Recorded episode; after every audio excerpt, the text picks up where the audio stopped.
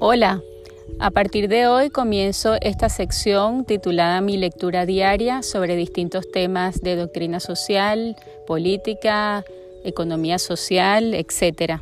Voy a dar inicio a esta serie de podcast con la lectura en voz alta del libro Society and Sanity del escritor inglés Jefe J. Chid. La versión castellana se titula Sociedad y Sensatez y es de Alejandro Ross. Sin más preámbulo, voy a dar inicio a la lectura, cuyo primer capítulo es Sensatez ante todo. Dice así, nuestro modo de tratar una cosa depende en última instancia del juicio que nos hayamos formado sobre ella.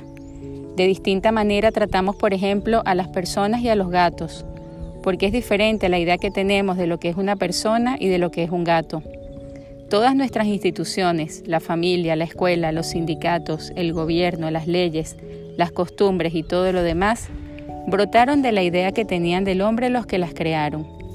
Si queremos comprenderlas profundamente, debemos penetrar en la idea que expresan del hombre. En la historia humana hay periodos en los que no hay necesidad inmediata y obvia de hacer esta clase de investigación profunda. Cuando las instituciones profundamente arraigadas funcionan normalmente y contribuyen a la felicidad, la gran masa de los hombres puede limitarse a vivir sencillamente con ellas sin plantearse ningún problema.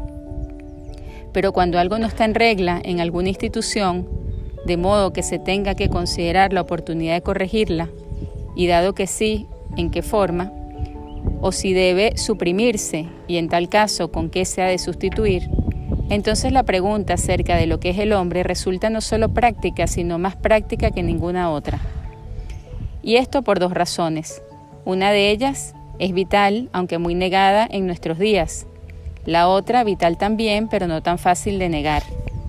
La primera razón es que todos los órdenes sociales han sido hechos por los hombres y deben examinarse en función de su aptitud para los hombres.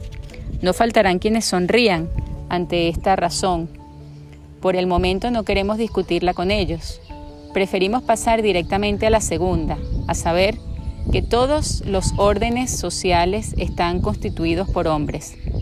Los que fabrican máquinas estudian el acero, los que fabrican estatuas estudian el mármol, los que ordenan sistemas sociales han de estudiar al hombre, puesto que el hombre es la materia prima de los sistemas sociales, como el acero es la materia prima de las máquinas y el mármol lo es de las estatuas.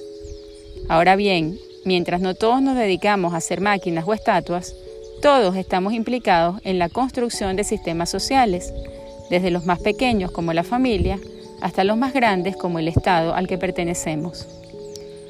Toda nuestra vida consiste en tratar con otros seres humanos. Por eso, en nuestras relaciones personales, todo el problema está en saber cómo se han de tratar los hombres. En el orden político, la cuestión es exactamente la misma pero no es posible decidir inteligentemente cómo se debe tratar una cosa antes de haber visto claramente qué es esa cosa.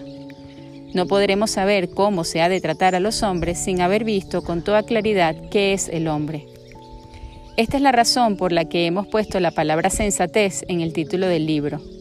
Sensatez significa ver las cosas como son, vivir en la realidad de las cosas.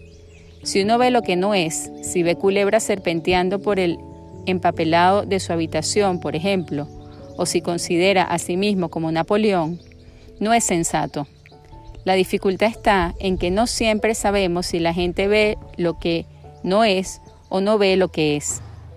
Esto puede suceder en forma menos patente que en los ejemplos que acabo de aducir, pero el principio es siempre el mismo.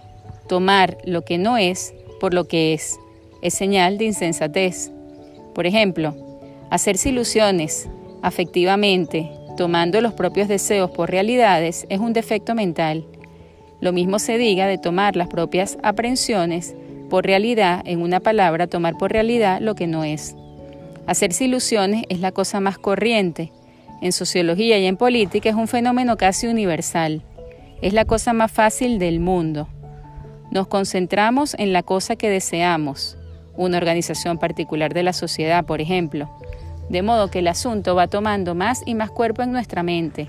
Consideramos naturalmente los obstáculos con desazón e impaciencia. No experimentamos ningún gusto en mirarlos.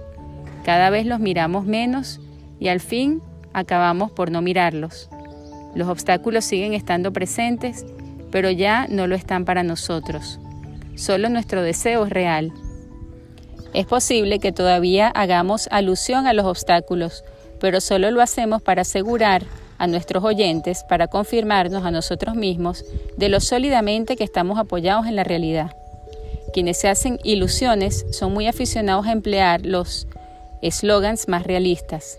Si oímos a un orador que exclama, los hechos, señores, los hechos son inexorables, ya podemos prepararnos para hacer una gira por el reino de utopía.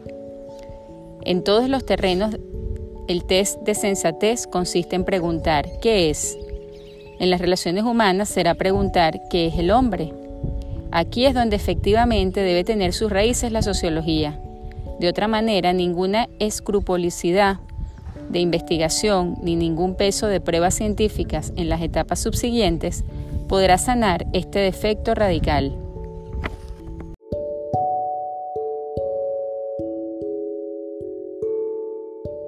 Ahora bien, en el conjunto de nuestra vida social se pasa por alto al hombre. Se toma sencillamente al hombre como una palabra, como la etiqueta de una especie particular de seres, la especie a la que también nosotros pertenecemos, y nadie se decide a considerar en serio lo que significa el término. Pasamos inmediatamente a examinar el modo de hacer feliz a la criatura sin detenernos a preguntar qué es la criatura. Sin embargo, habría que seguir exactamente el camino contrario.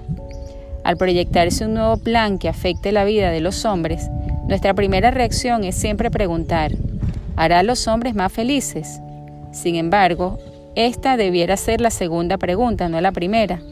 La primera debería ser, ¿responde esto a la naturaleza del hombre? La vida moderna se ha olvidado totalmente de este problema. En la educación tenemos un ejemplo tan perfecto que resulta casi ridículo. En casi todo el mundo occidental se considera al Estado como el educador nato.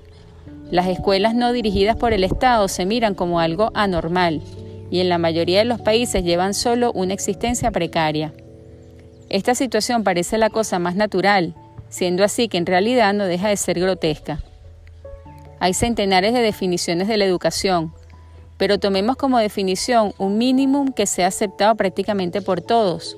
Por ejemplo, que la educación consiste en preparar al hombre para la vida. Supongamos ahora que uno escribe al Ministerio de Educación de su propio país poco más o menos en estos términos. Veo que ustedes se ocupan de preparar al hombre para la vida. ¿Podrían decirme qué es el hombre? La única respuesta que posiblemente nos, nos dirán sería que vivimos en una democracia liberal.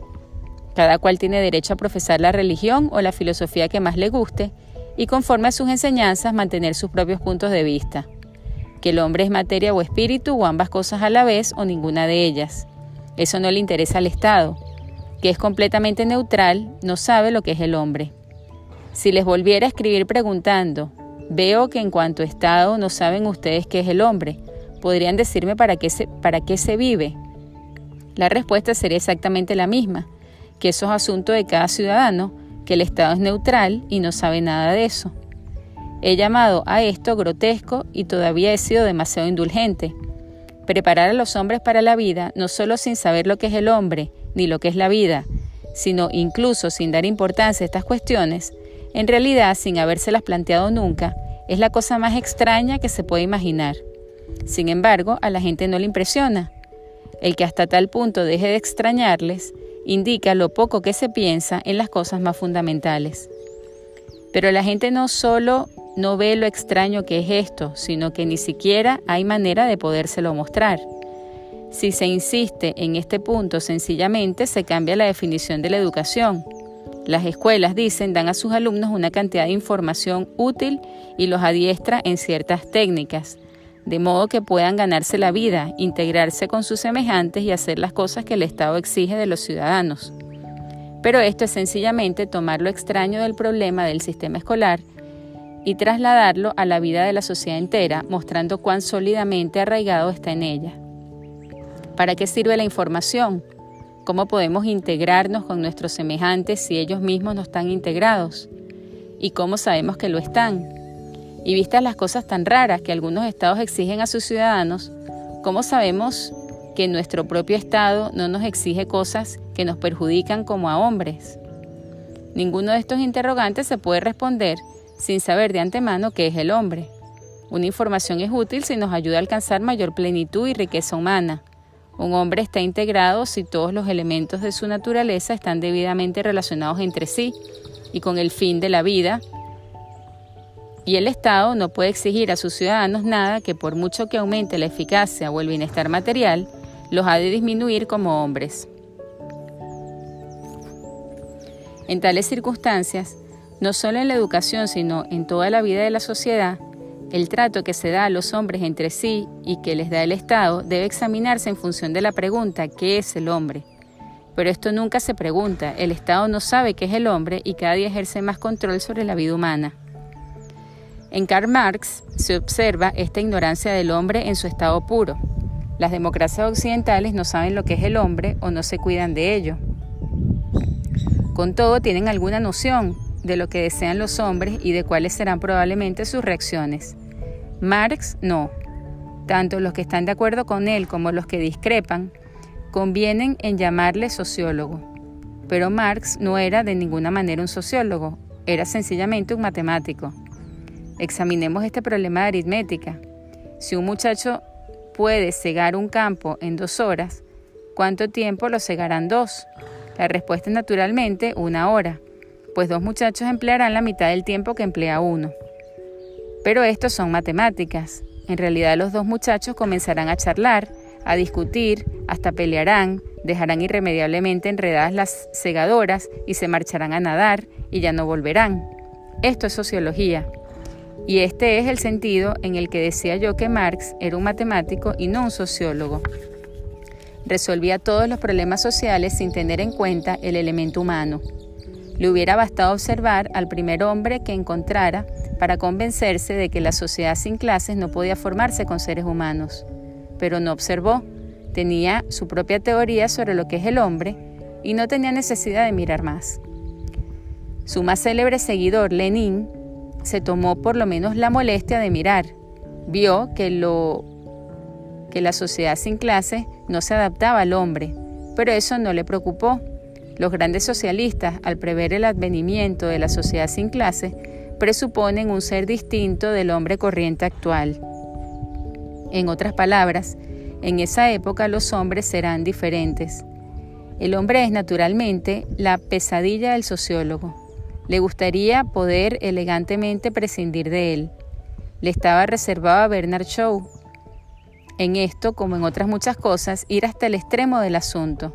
También él vio lo que vio Lenin y que no había visto Marx, su solución tiene un especial encanto. Dice, si la raza humana no sirve, la naturaleza tiene que inventar, intentar otra experiencia. En otras palabras, la sociedad sin clases es un fin en sí. Si el hombre no es apropiado para ella, la naturaleza misma debe descubrir alguna criatura que lo sea.